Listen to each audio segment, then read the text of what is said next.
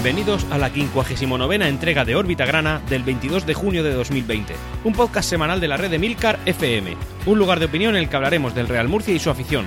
Yo soy Antonio Jiménez. Empezamos.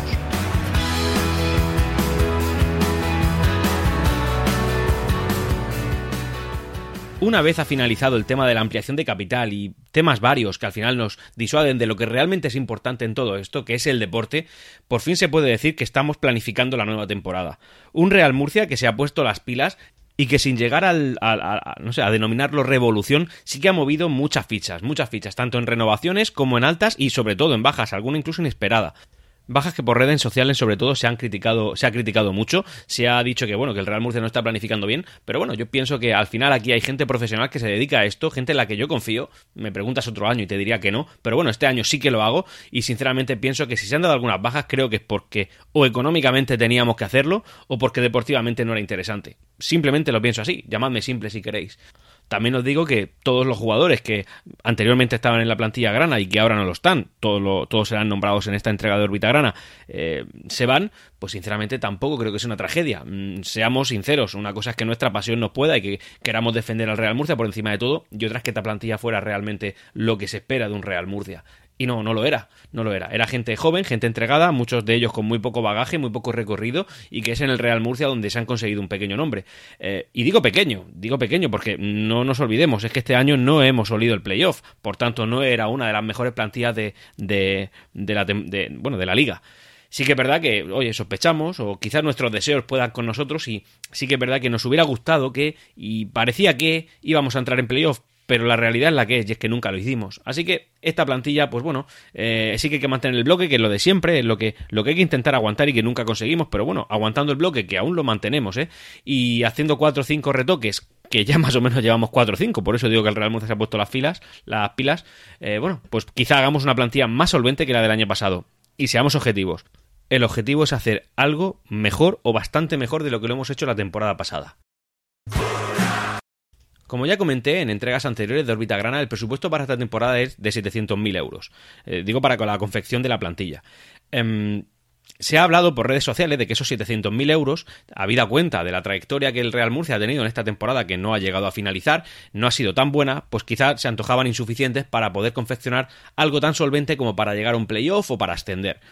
Sí que es verdad que la gente que se ha erigido como crítica ante esta cuantía que se ha publicado eh, no está teniendo en cuenta que parte del trabajo para elaborar una plantilla potente ya lo tenemos hecho, es decir, ya tenemos un bloque, un bloque que, eh, por suerte, y creo que no va a suceder, no se ha desintegrado. Es decir, seguimos teniendo la columna vertebral que el Real Murcia tiene. Y de hecho en eso está trabajando la Junta Directiva una junta directiva que ha tenido que salir al paso y decir que, oye, que 700.000 euros esta temporada, teniendo en cuenta las circunstancias que estamos, bueno, que se ha vivido, la cantidad de ingresos que se han dejado de percibir y el objetivo de la temporada que viene, a lo que hay que sumarle que no ha venido ningún salvapatrias con cientos de miles de millones de euros que nos iban a poner directamente en Champions. Como bien sabéis, eso no ha pasado. Bueno, sí, tenemos 300 euros.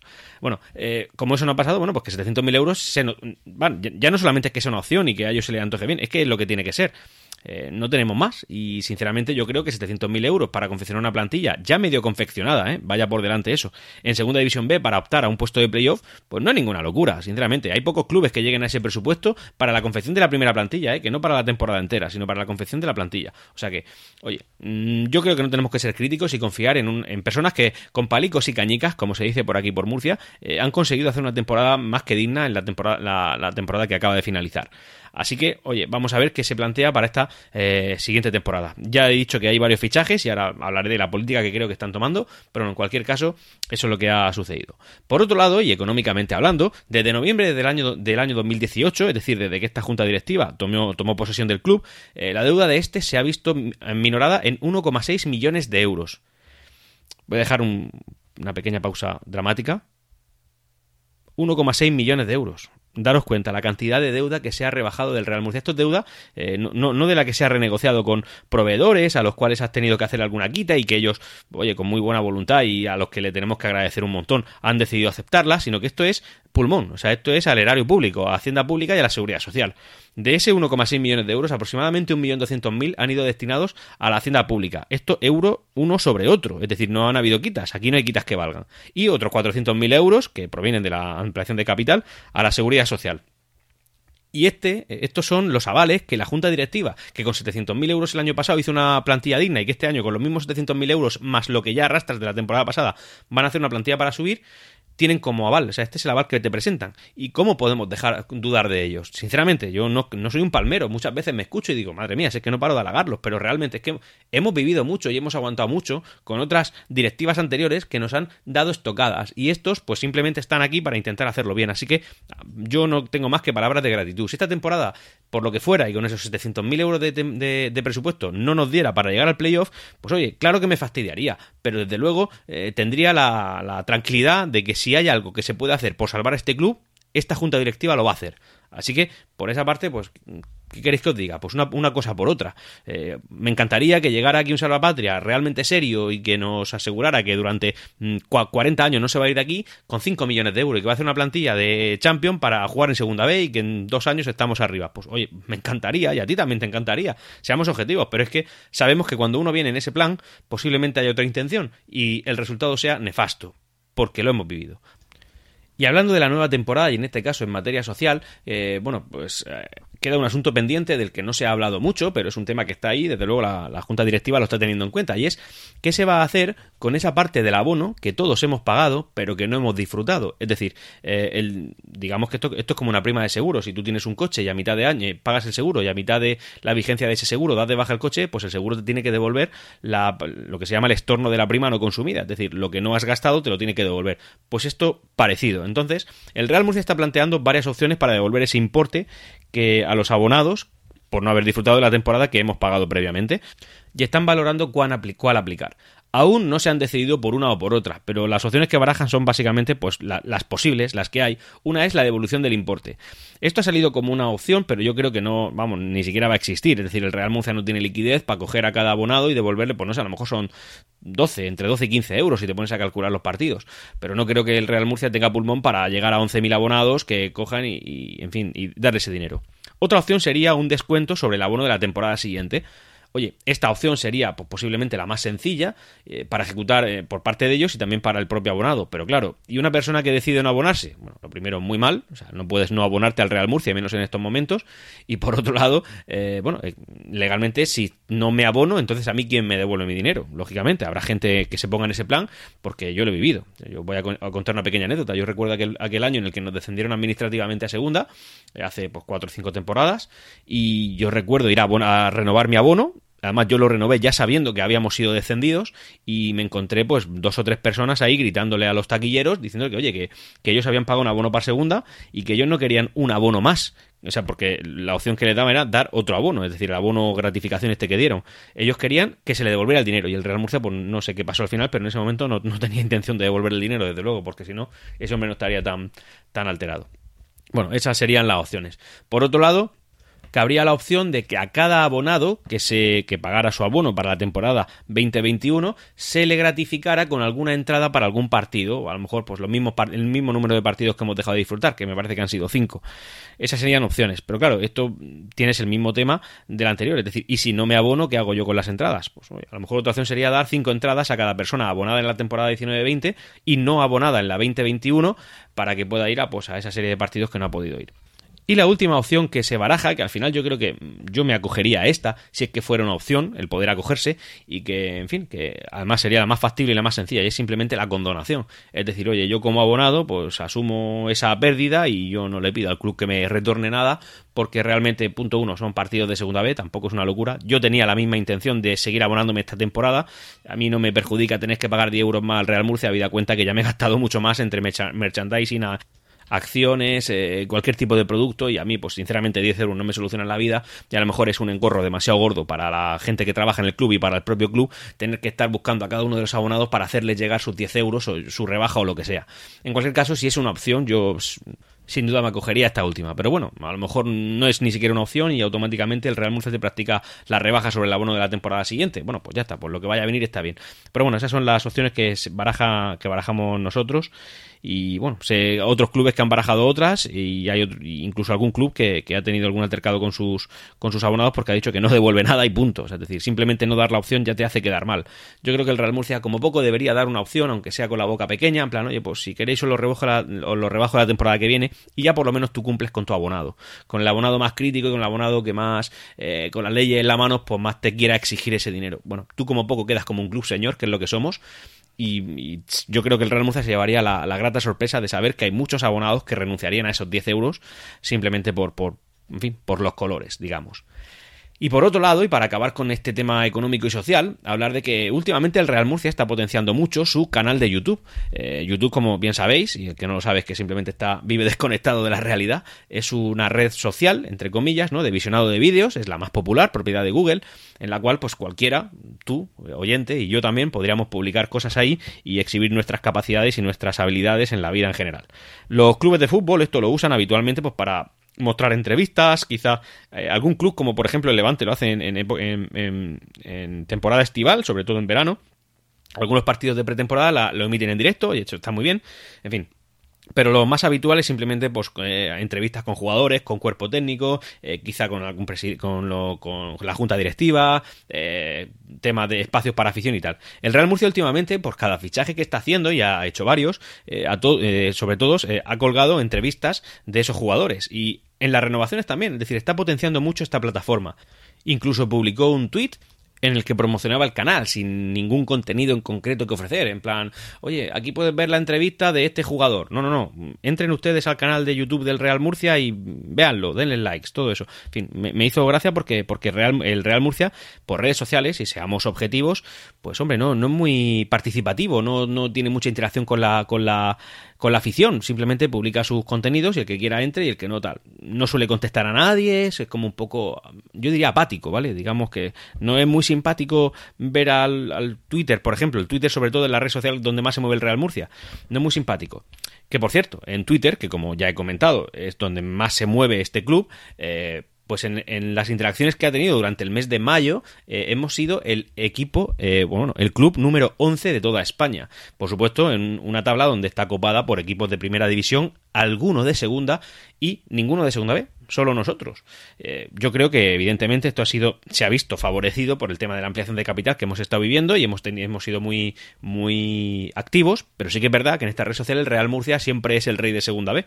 Alguna vez se nos puede colar alguno por, por, algún evento especial, porque oye, tampoco tiene lógica que ahora que hay 16 mm, equipos que van a disputarse el playoff de segunda B a segunda A, pues de todos esos eh, el Real Murcia cuadruplique al primero de todos ellos. O sea que es una cosa que a mí me congratula, significa que nosotros somos activos por ahí, que hay gente que, nos apoya.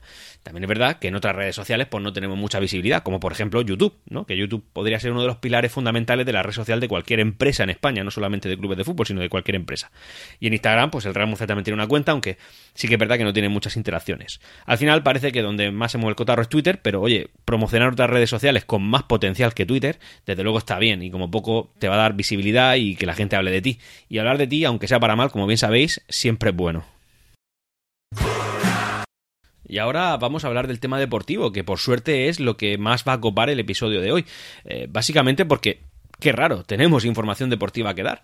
Sobre todo va eh, con los movimientos de la plantilla. Como bien sabéis, hemos tenido varios fichajes, concretamente, y los voy a ir nombrando y hablar un poquito de cada uno de ellos. Hemos fichado a Miguel Muñoz, que es un madrileño de 23 años, que procede del Sanse, de la Unión Deportiva San Sebastián de los Reyes, del Grupo 1 de Segunda División B, y es, defensa central. Por lo que he estado pudiendo ver, es uno de los, de los que ha destacado este año en ese equipo. Y oye, pues bienvenido, ya eres uno de los nuestros. Así que nosotros encantados de verte por aquí.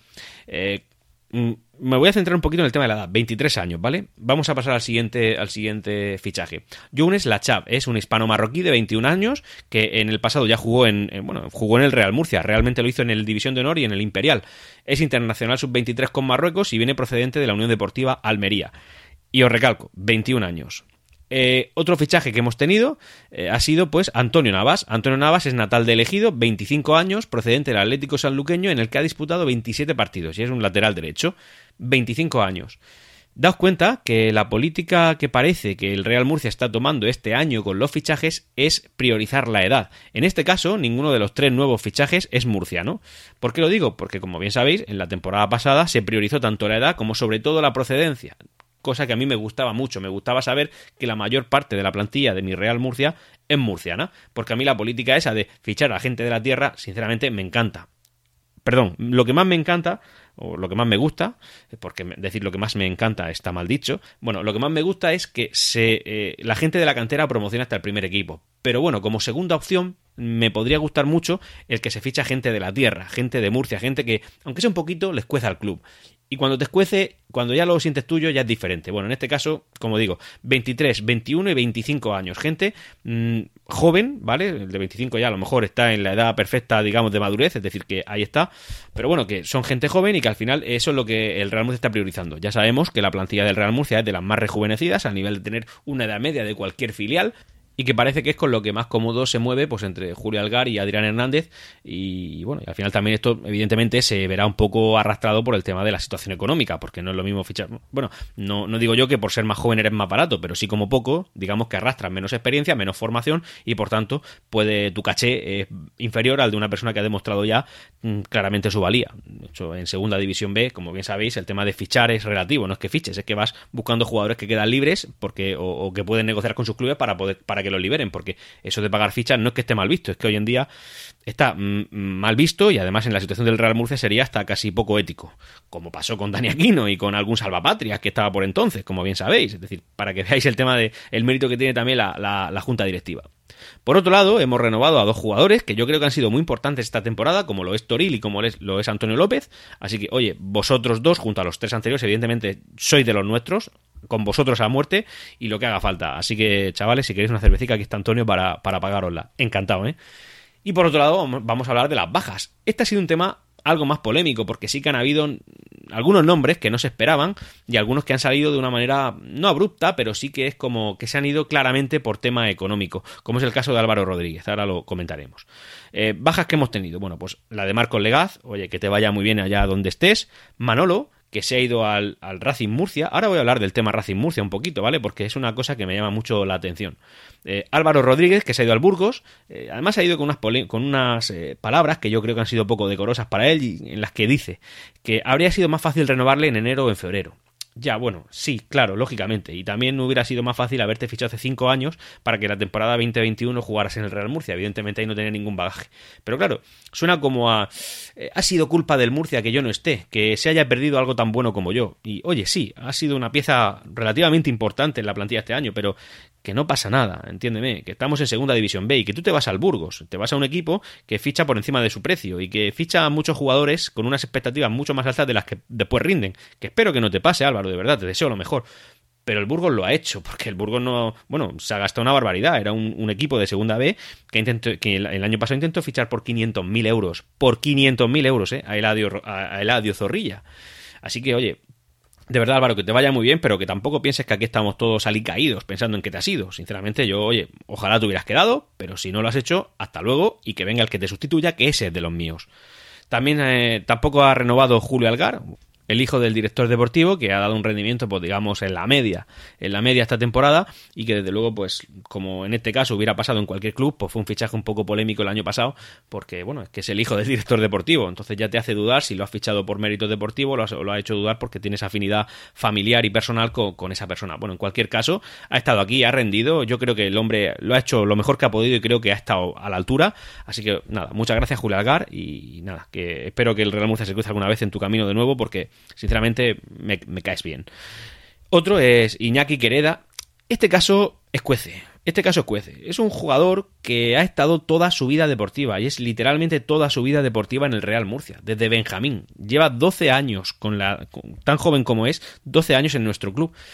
Yo no sé si es que ha sido algún tipo de conversación en el cual, pues, tanto el Real Murcia como Iñaki Quereda querían llegar a un acuerdo para que él tuviera algún futuro mejor o intentar darle más minutos en otro club, no sé, en cualquier caso me escuece porque sinceramente creo que este jugador debería estar aquí solamente, solamente por la fidelidad que ha tenido a nuestro club durante tanto y tanto tiempo.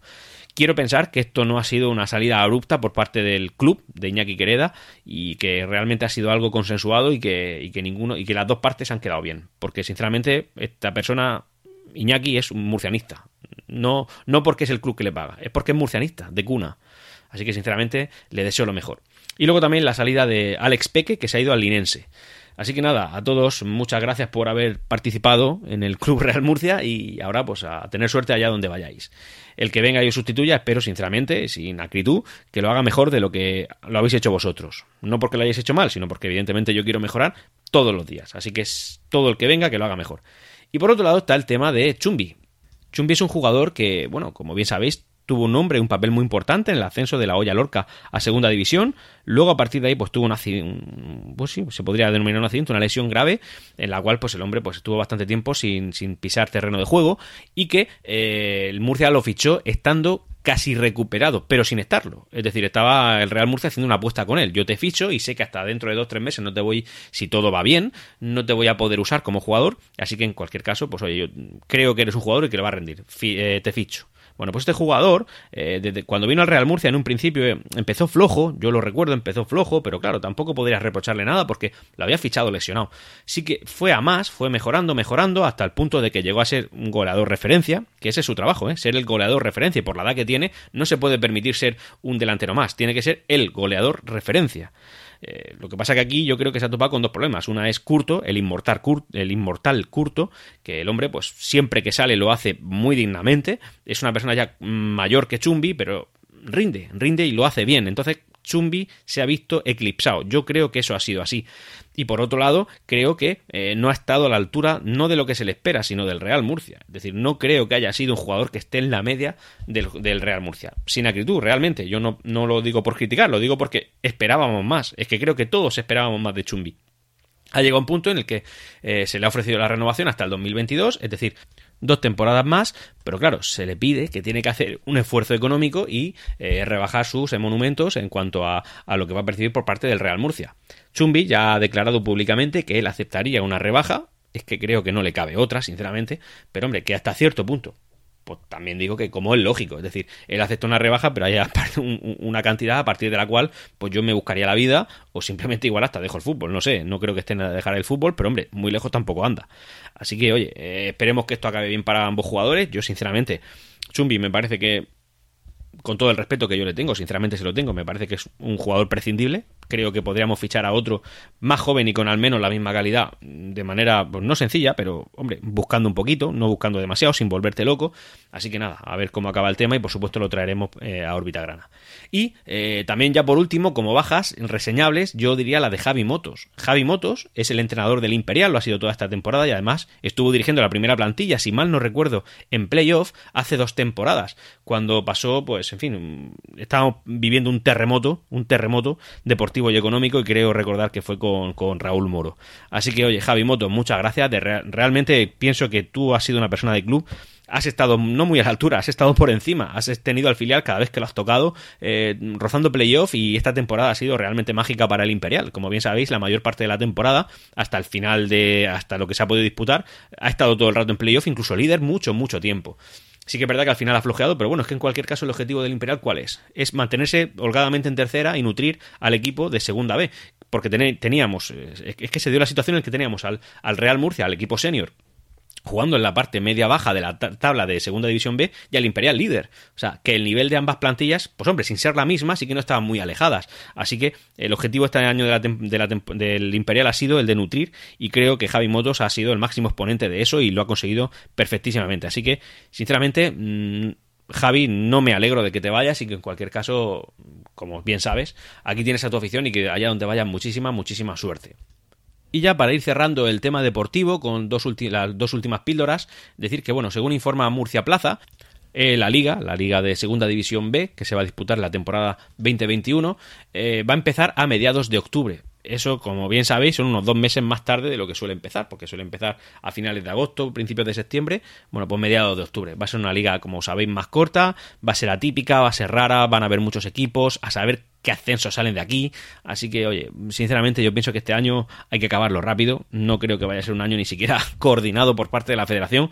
Así que, bueno, en fin, estaremos muy pendientes y intentaremos no llevarnos muchos disgustos y no calentarnos eh, cuando estemos viendo la temporada. Y eh, por último, para cerrar, el jueves día 25 a las 8 de la tarde, es decir, dentro de, eh, según escucháis este podcast, tres días, em, bueno, pues se van a sortear, la, se va a sortear la primera eliminatoria de ascenso a Segunda División A. donde tenemos, eh, bueno, tenemos, hay dos equipos de la región de Murcia representándonos, uno es el, el Cartagena y otro es el Yeclano, de los cuales estaremos pendientes, así como también lo estaremos pues, de, todos en general y también del Club Deportivo Castellón, al que menciono, porque es quizá al que más cariño le tenga de toda esa, de toda esa eh, caterva de, equipos de Segunda División B. Y llegados a este punto, y antes de despedirme de vosotros, bueno, pues informaros de la, el calendario que Órbita Grana va a acatar a partir de ahora y hasta el inicio de la próxima temporada. Eh, esta es la última entrega que tenemos de la temporada 19-20 y eh, la, siguiente, la siguiente entrega de Órbita Grana será el lunes 3 de agosto. Eh, a partir de ese momento, la entrega del podcast será quincenal, es decir, cada dos semanas, hasta el inicio de la nueva temporada que volveremos a la periodicidad habitual que es la semanal. Así que, señores, no me queda más que agradeceros vuestra escucha, agradeceros que volváis a recomendar el podcast como siempre os pido. Sinceramente, hay que dar visibilidad al murcianismo y hacerlo en formato podcast, pues la única forma y mejor que tenemos es a través de Órbita Grana. Agradecer a la red de Milcar FM todo el tiempo y, en fin, todo lo que han confiado en mí para, para llevar a cabo este programa. Y eh, bueno, señores, que disfruten de sus vacaciones, que disfruten de la nueva normalidad, que ya por fin estamos en esa entrecomillada nueva normalidad después de la pandemia mundial que hemos vivido. Esta es una de esas cosas que contaremos a nuestros, a nuestros nietos. Sí, yo viví una pandemia mundial. Tú no sabes lo que es vivir una pandemia mundial. Y realmente estábamos todos encerrados en casa con una conexión de 600 megas de internet. Así que para que nos hagamos una idea, en fin, problemas de primer mundo. ¿Qué os voy a decir? Muchas gracias por escuchar Orbitagrana y nos escuchamos el día 3 de agosto. Y hasta aquí Orbitagrana. Espero vuestros comentarios en emilcar.fm barra Orbitagrana. Ah, y... ¡Siempre real, Murcia!